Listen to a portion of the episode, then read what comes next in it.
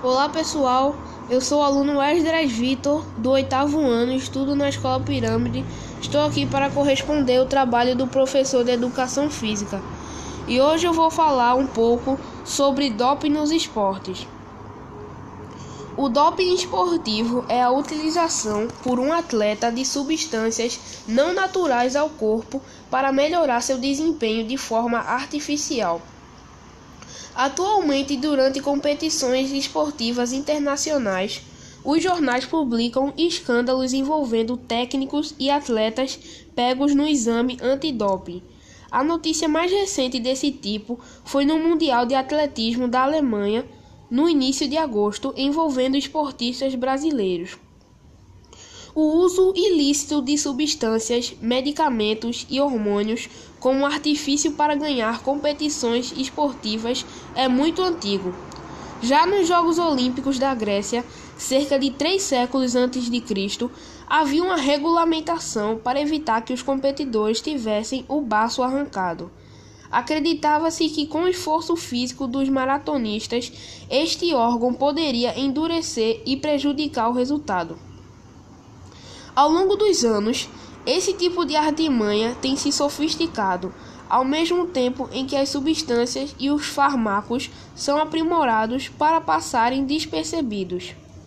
Nos exames de urina e de sangue feitos nos atletas, os próprios métodos de detecção também se sofisticam. O que complica para determinar se um atleta usou ou não doping é que muitos trocam a urina a ser examinada por a de outra pessoa, sem resquícios dos medicamentos ou drogas. Por isso, os comitês esportivos internacionais agora também pedem DNA da urina quando necessário. Para o doping não deixar traços, muitos atletas deixam de usar as drogas no período de competição, mas já foram beneficiados por seus efeitos.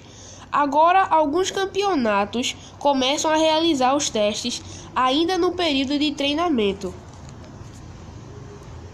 Como o doping é mais comum em competições importantes, geralmente internacionais, os envolvidos são esportistas de muita experiência.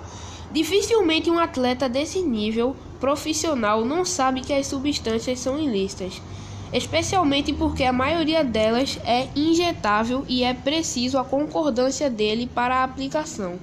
Por isso, não se pode culpar somente os treinadores.